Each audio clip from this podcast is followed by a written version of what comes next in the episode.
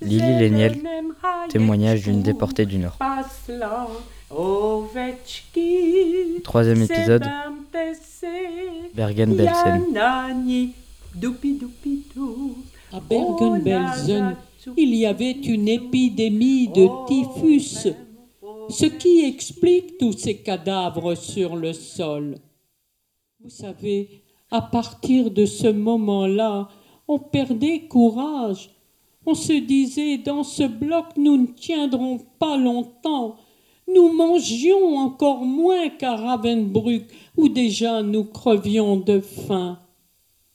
Et surtout, au bout de quelque temps, nous constations que décidément maman était étrange. Elle gisait sur le sol à côté de nous. Lorsqu'on lui parlait, elle ne nous répondait pas. Elle était si bizarre, nous ne comprenions rien. Je vous assure qu'à ce moment-là, on souhaitait mourir. On se disait la mort est préférable à cette vie que l'on nous fait mener.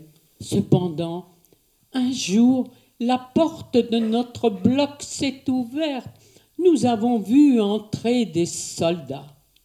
C'étaient des soldats anglais qui, à notre insu, venaient de libérer le camp de Bergen-Belsen le 15 avril 1945. Je revois encore l'effroi dans les yeux de ces soldats. Ils ont fait quelques pas en arrière, n'en croyant pas leurs yeux de voir tous ces pauvres êtres affalés sur le sol, mélangés vivants et morts dans une puanteur atroce.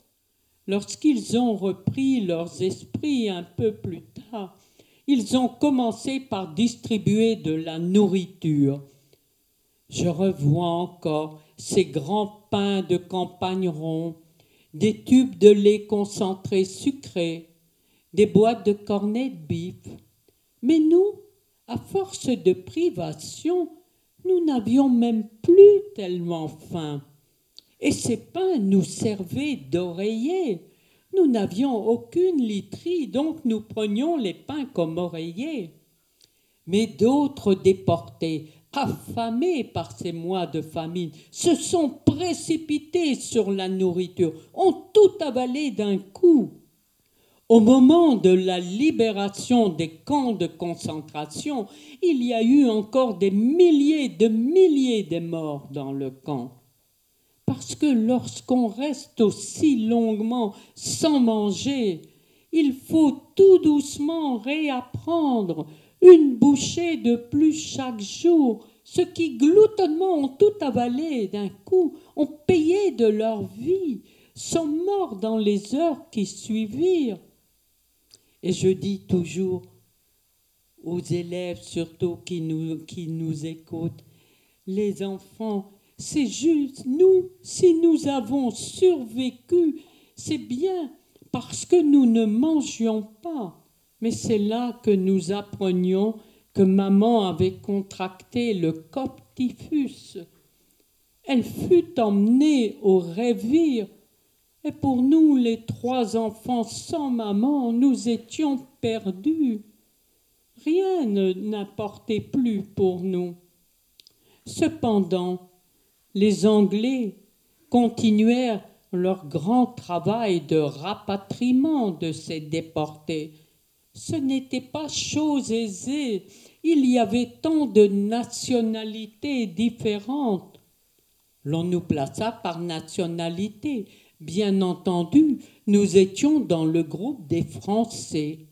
Et un jour, le grand jour est arrivé nous pouvions enfin quitter Bergen-Belsen. Mais auparavant, toute cette nourriture que l'on ne pouvait avaler, mais qui avait tant d'importance à nos yeux, avec mon frère Robert, nous avions trouvé de vieilles hardes, de vieux chiffons, y avions entassé la nourriture, confectionné un ballot. Le jour du départ, Robert prenait son ballot de nourriture sur l'épaule. Quant à moi, je devais porter mon petit frère André. Il était dans un état épouvantable. La tête, le ventre gonflé à l'extrême, les membres, bras et jambes grêles ne le portaient plus. Il ne savait pas marcher. Je devais le porter. Mais nous-mêmes, Robert et moi, étions dans un tel état de faiblesse, de maladie, qu'au bout de quelques centaines de mètres, la mort dans l'âme, il nous a bien fallu abandonner cette nourriture à laquelle on tenait tant, afin de porter tous deux le petit frère. L'un l'avait pris sous les bras, l'autre par les pieds, et tant bien que mal, nous sommes arrivés dans une gare où il y avait des wagons à bestiaux. Parce que c'est en wagon à bestiaux que nous sommes rentrés en France. C'était plus qu'on en pouvait supporter. Ce voyage du retour a duré longuement, les voies ferrées étant souvent bombardées. Et chaque soir, nous nous arrêtions dans des camps désaffectés pour manger un peu, pour nous reposer. Nous reprenions la route le lendemain matin. Un jour, nous sommes arrivés dans une gare où il y avait grande effervescence. Nous étions arrivés dans la gare de Bruxelles en Belgique. Les familles au courant étaient venues nombreuses attendre leurs déportés. Il y avait d'énormes tréteaux chargés de victuailles. La musique à tue-tête, tout le monde était heureux. Nous trois, pas tellement dans notre coin, nous nous sentions bien seuls.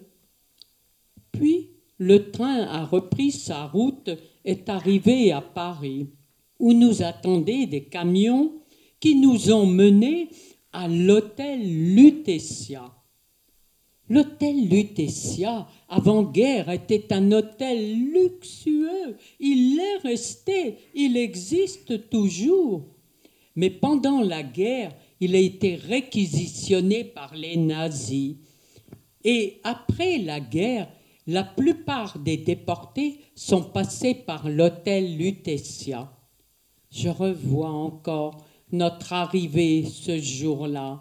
Les familles nombreuses étaient venues avec la photo agrandie de leurs déportés qu'ils nous montraient, les noms des déportés écrits en grand pour voir si nous les connaissions.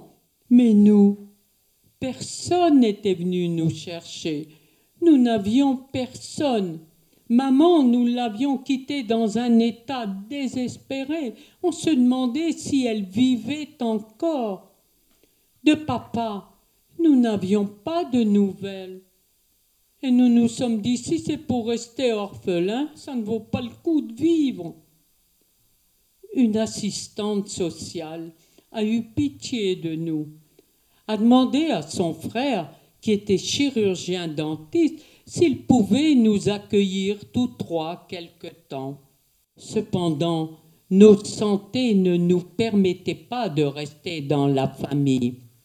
Et la Croix-Rouge française nous a placés dans un préventorium à Andaille. Un jour, la porte de notre bloc s'est ouverte vous ne devineriez jamais qui est entré. Eh bien, c'était maman qu'on n'espérait plus, qui était là devant nos yeux d'une maigreur terrifiante, 27 kilos. Mais elle était là, la vie reprenait un sens. Nous sommes restés encore quelque temps dans ce préventorium, achevant de nous soigner de nous donner un peu de force. Nous avons donc repris le train, sommes arrivés dans le nord et avons retrouvé la maison. Mais dans quel état? Et nous avons tout doucement recommencé à vivre. Ce n'était pas chose aisée, vous savez. Nous nous sommes dit, au bout d'un certain temps, Maintenant, vraisemblablement, papa va rentrer à son tour. Nous essaierons de reprendre notre vie d'avant. Malheureusement, nous avons appris par d'autres déportés qu'au moment de notre séparation après Malines, maman, les trois enfants avons été conduits à Ravensbrück puis Bergen-Belsen. Papa, lui, a été envoyé au grand camp pour Rome, toujours en Allemagne. Ce camp s'appelle Buchenwald. Buchenwald était un camp réputé très dur. Les hommes travaillaient péniblement, crevés de faim. Et ce n'est que deux, trois jours avant la libération de Buchenwald par les Américains que les nazis rassemblèrent un groupe de juifs qu'ils emmenèrent hors du camp. Et là, tout le groupe a été mitraillé. C'est là que nous nous sommes rendus compte que plus jamais nous ne reverrions papa. C'était dur pour nous, les enfants. C'était dur également pour maman, qui se retrouvait veuve avec trois petits-enfants à élever, tous de santé précaire.